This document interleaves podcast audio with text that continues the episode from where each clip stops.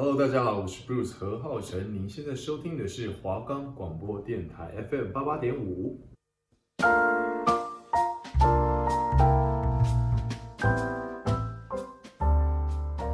你知道提拉米苏背后的爱情故事吗？你知道泡芙是皇家宴会的压轴吗？你知道马卡龙又称为少女的酥胸吗？今天用点心来点心。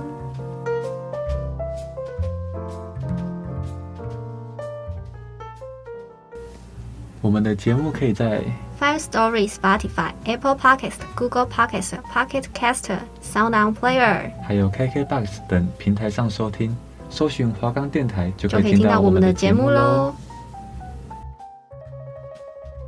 Hello，欢迎收听今天用点心来点心，我是节目主持人培根。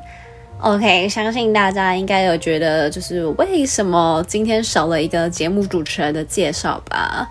不是我们娃仔翘班，而是因为呢，现在我们的疫情呢，就是比较严重的情况下，那我们在录音间可能空间上比较危险一点点，所以我们就是我们也分流上班，好新潮哦，就是广播节目 Podcast 还可以分流上班。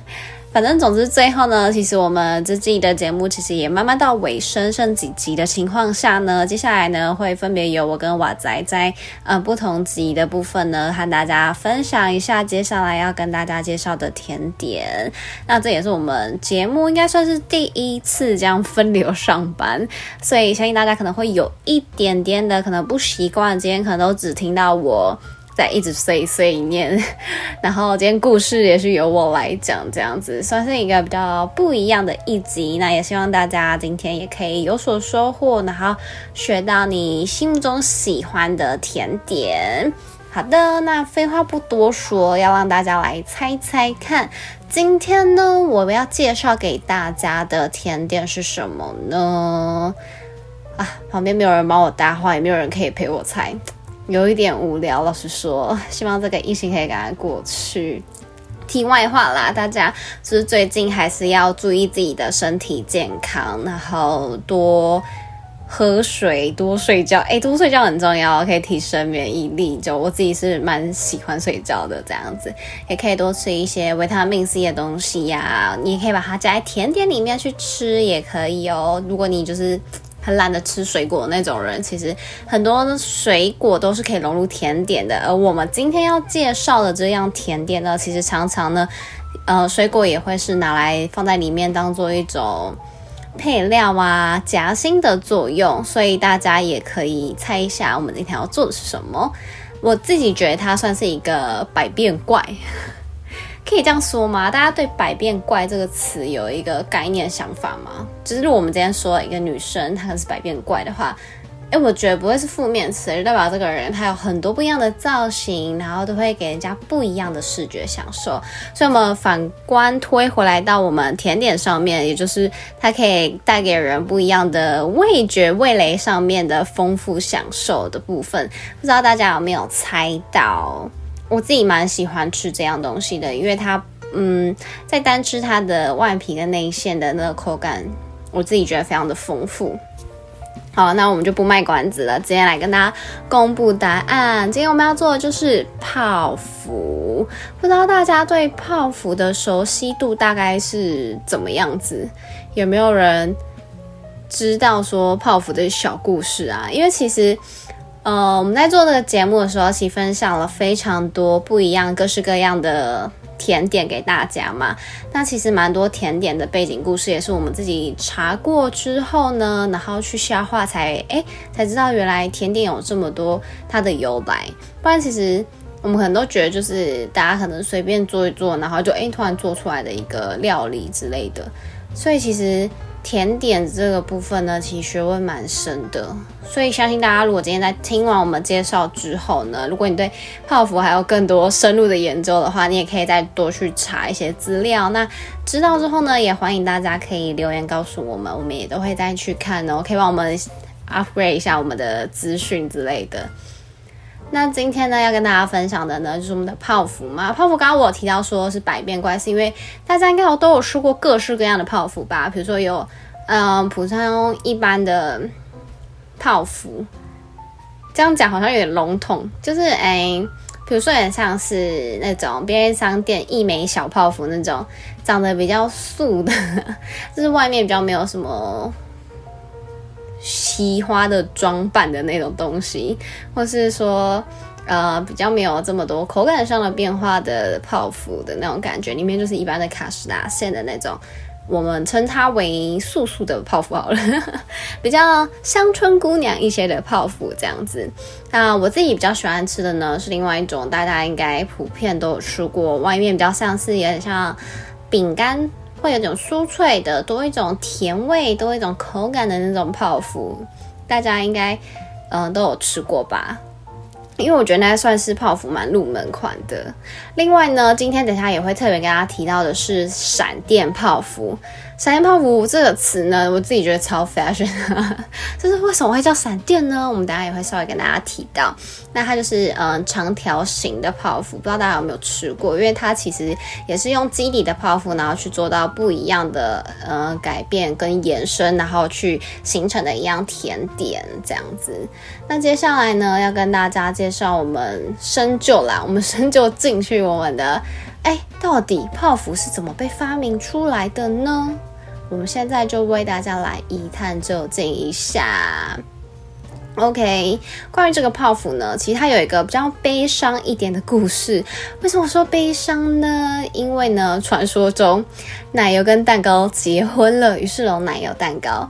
可是呢，面包却失恋了，而他把他自己对奶油的爱深深的藏到心底里。于是呢，就有了泡芙。诶，这听起来很像什么童话故事，或是我在雷小伟，这不是我掰的，这是网络上真的有这个资料，大家都可以去查查看的。我觉得这故事超可爱的，自己呃，当下看完之后，我觉得我很像是就是。幼稚园大姐姐 在跟小朋友讲一个很很玄，然后很抽离的故事，我自己觉得蛮有趣的。再继续跟大家分享下去喽。在人们心中呢，泡芙是一个幸福的象征，一个一个泡芙堆叠起来的泡芙塔，就是法国最常庆祝的一项甜点，也象征着幸福被一个一个的累积起来。高高的泡芙塔就是人们对满满的幸福无限的憧憬。除了传统，哎，床呵，sorry，除了传统的形状，泡芙还有很多变的造型。除了呃，就是刚刚有跟大家提到的，就是闪电泡芙，英文名字呢叫做。诶，Eclair 之类的东西，大家如果我有念错，再纠正我一下。嗯，它有点像的，像是我们之前有介绍给大家的手指饼干的那个形状，然后可能稍微再大一点这样子，也是现在其实蛮风靡全球的甜点。呃，闪电泡芙呢，其实是一款非常经典的法国小甜点。传说闪电泡芙因为太过美味，让吃过的人总是忍不住飞快的吃完。如同闪电般的迅猛，所以它就叫闪电泡芙。而它，哎、我觉得蛮玄的，因为不是应该先帮泡芙命名，然后才会拿去卖，别人才会吃到吗？所以呢，它好像有点反过来，它有点反过来，像是它，哎、欸，它做出来了，别人先吃到了，然后它经由别人的反应，然后再去命名它为闪电泡芙。好，这样就不觉得很有趣吗？所以我今天也可以吃一个东西，然后我觉得。呃，好，它会让我兴奋的七上八下跳来跳去，然后它就可以叫闪闪泡芙之类的。没有，我开玩笑，就是我觉得有时候命名其实蛮有趣，就跟我们人命名也是差不多的概念嘛之类的这样子。因为很常听到有人会说什么，嗯、名字有三点水的人会比较爱哭啊，或是情绪比较丰富之类的，可以去猜这样子一个人的。嗯、呃，它的个性等等的，那闪电泡芙其实有异曲同工之妙的感觉啦，就是大家吃完之后呢，会有点像闪电一样，就是啊，他要吃了，然后吃很快这样，所以它命名为闪电泡芙。然后呢，形同手指的闪电泡芙呢，它是一种细长，然后吃起来非常便利的一个造型，所以让食客们可以一口一口优雅的送入嘴巴里面。毕竟法国人就是希望可以吃东西非常优雅的感觉，就不用担心说会像传统泡芙一样是呃嘴巴整个都是奶油之类的。而 闪电泡芙呢，不仅浑身都散发着浓浓的法式浪漫气息，而且口味非常的多，造型呢也相当的多变，琳琅满目的陈列在甜品柜中呢。就直接帮我们的巴黎不是都有时装周吗？我们就开一个甜品秀的感觉，是不是很有趣啊？另外呢，要跟大家分享的另外一个，嗯，甜点，我觉得它有点像是泡芙加泡芙而形成的另外一种泡芙。它叫修女泡芙。修女泡芙呢，最初是由法国的王后凯撒琳的御用大厨在一五四零年发明的，而随后呢，在岁月中不断的一直被延续啊、创新啊，或是做出不一样的造型等等的。一八五一年呢，法国甜品甜品师为什么我会念念诗？是因为我在想他那个名字怎么念，呃，France Cartier 之类的，创作出了当今的修女泡芙帮。版本，因为看上去呢，非常像是穿着罩袍的修女，所以呢就取名为修女泡芙。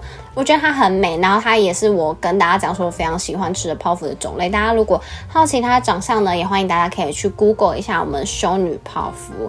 而修女泡芙呢，也是当时法国最受欢迎的甜点之一哦。因为呢，它拥有各式各样的造型创意在里面，然后口味也非常的多变。甜品师呢，还会花心思的为他们穿上各种不一样的高定的时装，哇，穿的比人还要好哎！他们会在上面放一些花瓣啊、巧克力呀、啊。然后去做一些造型，有点像是帮他们穿衣服、戴帽子的感觉，哇哦！那 另外呢，在我们的布达佩斯大饭店这部电影里面呢，戏份非常重的一个甜品，也随着呢被呃电影热映，让了更多人知道。那在里面的那一款甜品呢，其实就是以修女泡芙为原型去创作出来的，也欢迎大家可以再去。来把它查出来，然后跟我们分享一下，你看完之后，你有觉得它长得像吗？这样子，因为其实它长得也有点像，嗯，雪人，雪人，因为它就是一个大泡芙叠小泡芙的那种基本雏形，然后去做到各式各样的改变，所以也欢迎大家可以去 Google 看看。那另外呢，下一个要跟大家介绍的是车轮泡芙，车轮泡芙呢又叫做巴黎布列斯特泡芙，那它英文名字就是呃这样翻译过来，因为它英文名叫 Paris Par，哎，Paris。Barist，英文啊，我真的觉得甜点的英文都非常的难念，因为有时候它可能不是音译之类的。呃，也欢迎大家如果知道的话，可以纠正我们一下下哦。好的，布列斯特泡布巴黎布列斯特泡芙，今天一直打舌哎，不知道是不是因为没有瓦仔在的关系，自己要讲很多东西就有点，突然难以消化，有点怀念瓦仔的存在。好，来回过正题呢，我们刚刚介绍的车车轮泡芙，它有一百年的历史哦，一百多年呢，哇，真的是超级无敌久的。它的名字呢，其实也非常的有意思，是由我们巴黎跟布列斯特两个地名，然后去合在一起，然后发明出来的。最后会改名叫做呃车轮泡芙，也是因为它的形状长得很像。它是在他们办呃自行车大赛的时候，受到自行车轮子的启发，然后就发明说，哎，我们泡芙也可以是圆形的啊，这样子。然后在里面呢，当初他们是填入了榛子奶油酱，榛果的那个榛子，不是那个从电视机爬出来那个榛子哦，那个就有点可怕了。然后呢，最后在表面撒满了杏仁片的成人泡芙。那还有一种说法呢，是一八九。一年的时候呢，车轮泡芙呢是由一个法国体育记者发明的哦。传统的车轮泡芙大小无限接近真正的车轮，那它直径有三十到五十厘米，够六到八个人来分食，所以我觉得它算是呃泡芙界里面的披萨的那种感觉。的感觉啦，那呃，故事呢，今天历史大概分享到这边，那接下来我看一下还有什么可以为大家呃继续补充说明的，所以呢，大家应该有记得我们刚刚补充到非常多种。呃，不一样，各式各样的泡芙的发明跟起源，但其实呢，简单来说的一般的泡芙呢，就是经由面团烘焙过后呢，形成空洞，那我们在里面再填入鲜奶油跟卡士达的一种甜点。一般来说呢，没有填充馅料呢，就会称为奶油空心饼，所以一定要有馅料才会叫做泡芙哦。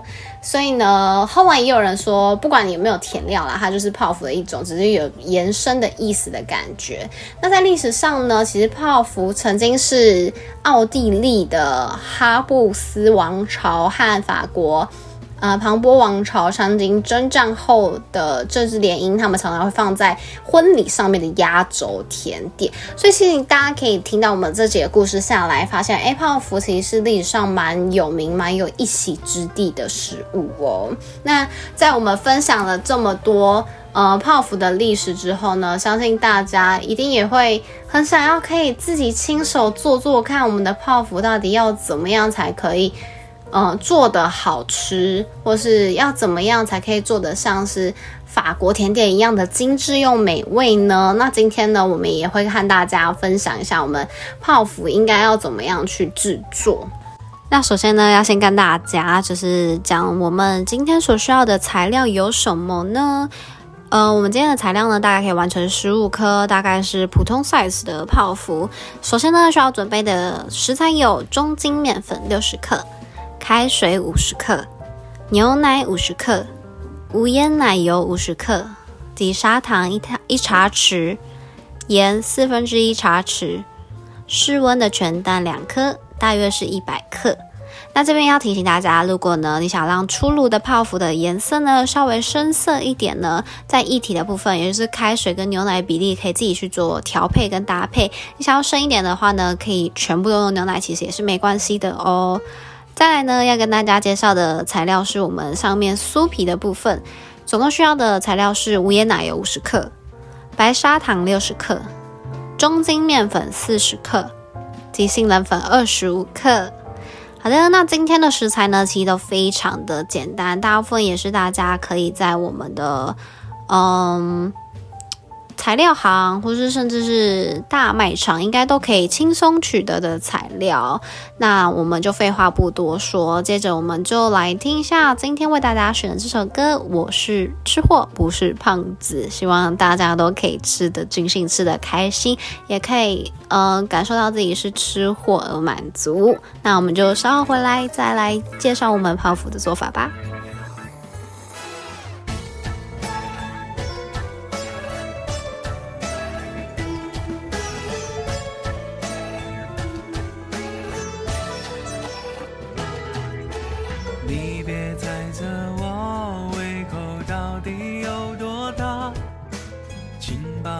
身后藏着精良的食量不过叉烧饭一碗加蛋，菠萝包和奶茶，红豆沙蛋挞，真的有很多吗？我还觉得不够呢。我不是一个胖子，我就是有点爱吃。我只想过那种不折不扣又美味的日子。是一个胖子。爱吃算一种本事，多希望每天都应有尽有，吃不完的美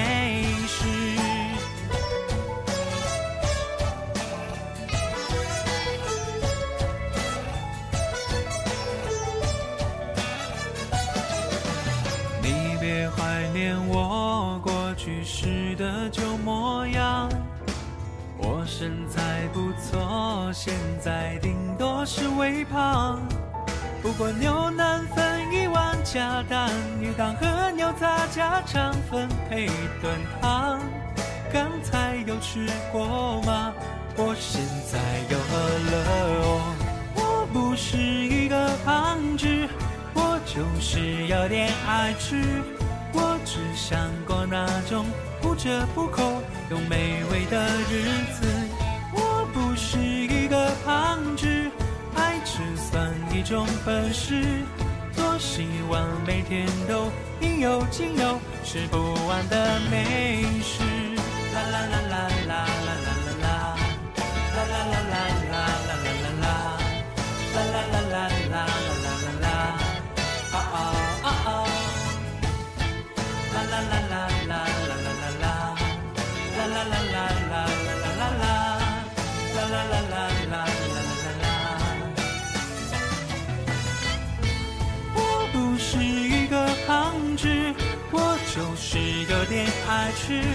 我只想过那种不折不扣又美味的日子。